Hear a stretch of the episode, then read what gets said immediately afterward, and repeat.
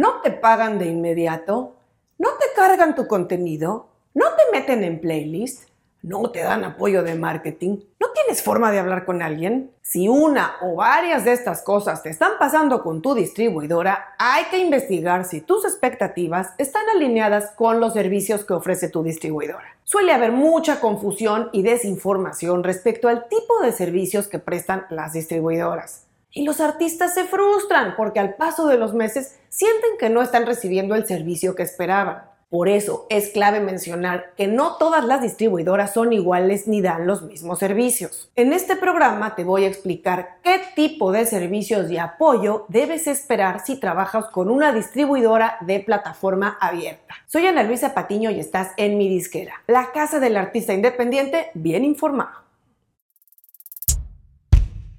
Es un hecho que todos los artistas independientes usan una distribuidora para publicar su música, porque los que lo hacen a través de una disquera no son exactamente independientes. Y los que no usan una distribuidora y suben su música directo a SoundCloud o a YouTube son más bien aficionados. Y como decíamos antes, no todas las distribuidoras son iguales ni dan los mismos servicios. Las que funcionan solamente por invitación, como Altafonte, Believe o The Orchard, tienen servicios más personalizados. Les llaman label services o servicios de sello, que son algo cercano a ciertos servicios que podría dar una disquera o sello hecho y derecho.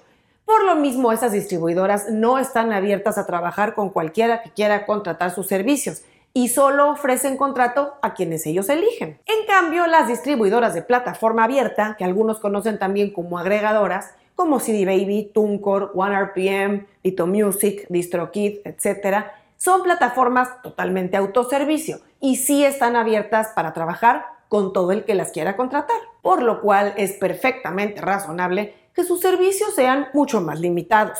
Y también por eso te van a cobrar un porcentaje mucho menor de regalías. Si tú estás en una de estas distribuidoras de plataforma abierta y si estás un poco desorientado o desilusionado respecto a los servicios que recibes, sigue viendo este programa. Es curioso, pero entre más informado esté un artista respecto a cómo operan las distribuidoras, estará más satisfecho con el servicio que recibe de la empresa con la que trabaja. Opuesto a esto, mientras más desconocimiento tiene un artista sobre el tema, más serán las falsas expectativas y las desilusiones que se tenga. Por eso no es de extrañarse que la causa número uno de desilusión y desencanto respecto a trabajar con una distribuidora es no conocer a detalle los servicios que prestan. Es obvio, llegas con toda la ilusión y todas las ganas a empezar a trabajar con tu música, y te registras en una distribuidora para empezar a lanzarla y lo que menos quieres es ponerte a leer un acuerdo, un contrato que te sale ahí en el sitio web con páginas y páginas de términos y condiciones. Así es que deslizas y vas hasta abajo a la opción de aceptar para seguir adelante y terminar rápido el registro. Y listo, ya quedaste registrado y puedes empezar a subir tu música. Sí, pero el problema con esto es que en el camino te quedaste con todas esas altas expectativas en la cabeza y no te tomaste el tiempo de leer y de confirmar qué es exactamente lo que te ofrece esa distribuidora. Y allí es donde empiezan los problemas. Así es que, aunque te recomiendo echar un vistazo a los términos y condiciones del contrato que firmaste, al cual, aunque ya hayas firmado, debes tener acceso dentro de tu panel de control o en algún sitio de administración de tu cuenta. Pero te voy a explicar cuáles son las cuatro áreas principales de desacuerdo que tienen los artistas y qué hay detrás de cada una de ellas. Y la primera es programar tu música. Aunque parezca muy obvio, es importante recalcar que una distribuidora de plataforma abierta no se hace responsable de programar tu música o de arreglar cualquier tipo de problema técnico que puedas tener en el proceso. Una distribuidora simplemente pone a tu disposición su plataforma para que tú hagas el trabajo. Así, deberás no solo cargar el audio y la portada de tus sencillos, álbumes o EPs, sino que además deberás asegurarte que se llene correctamente toda la sección de metadatos, que es toda la información que acompaña a la música, desde el nombre del artista, el título, créditos de productor, compositores, idioma, género y demás, hasta cosas clave como la fecha de lanzamiento y plataformas donde quieres que se cargue tu música. Esto, claro, bajo los parámetros técnicos y especificaciones que ellos estipulen. Todas las distribuidoras tienen tutoriales y secciones de preguntas frecuentes para ayudarte en el proceso, pero ellos no lo van a hacer por ti. Así es que evita demoras y no cargues de trabajo a la gente innecesariamente enviando mensajes o tickets preguntando cosas que puedes encontrar ya en esa información que existe en su website o enviando formatos de audio o de imagen en las especificaciones equivocadas. Si te rechazan un audio o una portada, no les preguntes por qué ni me preguntes a mí. Revisa la sección de especificaciones técnicas y asegúrate que tu música cumple con ello. Y claro, si hay algún otro problema que no puedes resolver con los tutoriales y sección de preguntas frecuentes, puedes enviarles un ticket.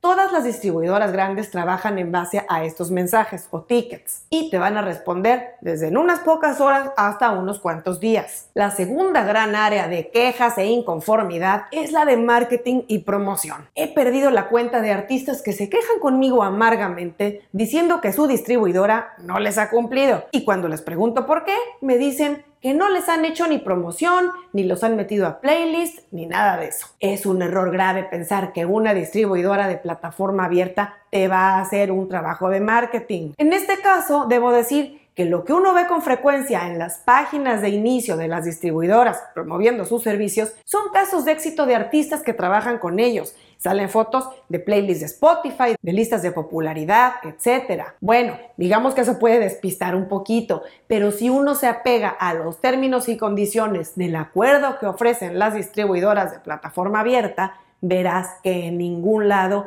dice que te van a hacer trabajo de marketing a lo mucho te van a ofrecer herramientas autoservicio que pueden tener en su misma plataforma. E incluso la posibilidad, ojo, dije la posibilidad de entrar a alguna playlist propia de las que controlan ellos mismos, no listas editoriales de Spotify. Ponte a pensar que por lo que te cobran, ya sea de regalías y o de pago anticipado, sería demasiado ingenuo de nuestra parte pensar que te van a invertir en marketing. ¿No crees? Eso solo le corresponde a las disqueras o sellos grandes que por supuesto te van a cobrar mucho más por sus servicios. La tercera área donde radican muchas de las inconformidades es la de la cobranza. Una queja muy frecuente es, mi distribuidora no me paga. O tengo dos millones de streams y aún no he visto ni un centavo. A ver, vayamos por partes. Antes de que uno pueda decir que no le pagan, lo primero es ver si te deben algo, ¿no? Hay artistas que por tener algunos miles de streams en Spotify y en su video en YouTube ya asumen que su distribuidora les debe mucho dinero. Es más, ellos mismos hacen sus cuentas y llegan a la conclusión de cuánto les deben. Pero si recuerdas, en uno de mis programas anteriores, del cual te dejo el enlace en las notas, comenté que no hay pagos fijos por stream o por visualización de video. Depende de muchísimos factores.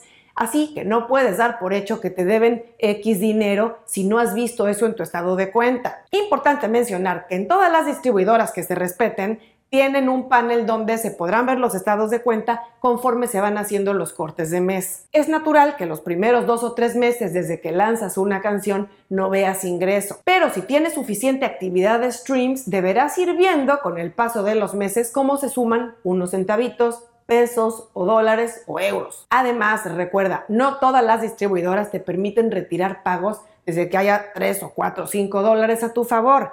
Hay algunas que te piden mínimos, te podrían pedir 10, 20, 50 dólares o incluso más. Y si con todo esto aún ves discrepancias entre lo que te reportan y lo que tú puedes ver de actividad de streams en Spotify o en otras plataformas, Puedes preguntarles vía ticket. En casos muy extremos, el artista puede exigir una auditoría, que por supuesto él o ella pagarían, o incluso contratar un abogado para cobrar un dinero que aparezca a tu favor y que no logra acreditarse. Así es que no hagamos olas antes de tiempo. Y la cuarta área donde caen muchas de las quejas de los artistas es la de la comunicación. Y con esto me refiero a que los artistas creen que al contratar los servicios de una distribuidora tendrán a su disposición a alguien que les va a contestar el teléfono o les va a responder correos. Y no están así. Si pensamos en que las distribuidoras de plataforma abierta tienen miles y miles de clientes en cada país y tienen oficinas relativamente pequeñas para operar sus empresas, lo obvio es que automaticen y centralicen sus procesos de atención a clientes. Eso significa que normalmente van a tener un pequeño equipo para responder según el idioma que hables. A los clientes de habla hispana les toca generalmente que los atiendan en centros de atención o en equipos en Colombia o en México. Y no siempre va a ser la misma persona que te responda el ticket. A veces vas a ver el nombre del mismo chico o chica y otras veces cambiará. Incluso, según el tipo de soporte que requieras, va a cambiar la persona. Además, podrían tardar dos o más días en responderte, según la época del año y qué tan saturados estén de trabajo. También qué tan complejo sea el tema que quieres tratar. Y muchos artistas se frustran porque están a la mitad del proceso de programación y tienen dudas. Simplemente quieren levantar el teléfono y hablar con alguien o tener un chat en vivo y eso nunca o rara vez se tiene en una distribuidora de plataforma abierta. Te aconsejo que primero peines de arriba abajo la sección de ayuda, tutoriales y preguntas frecuentes. La gente de soporte de las distribuidoras nos dice que más del 90% de las preguntas y solicitudes de ayuda que reciben en tickets son sobre temas que ya existen las respuestas en la misma plataforma. Así es que ya sabes, cuando trabajas con una distribuidora de plataforma abierta, tú eres el responsable de absolutamente todo. Desde la programación de tu música hasta el marketing y promoción, pasando por la correcta configuración de tus audios, tus portadas, tus créditos y demás. Pero esa es justamente parte de la labor de un artista independiente. Aprender e informarse de todo lo relacionado con la comercialización, promoción y gestión de su música. No te me quedes atrás.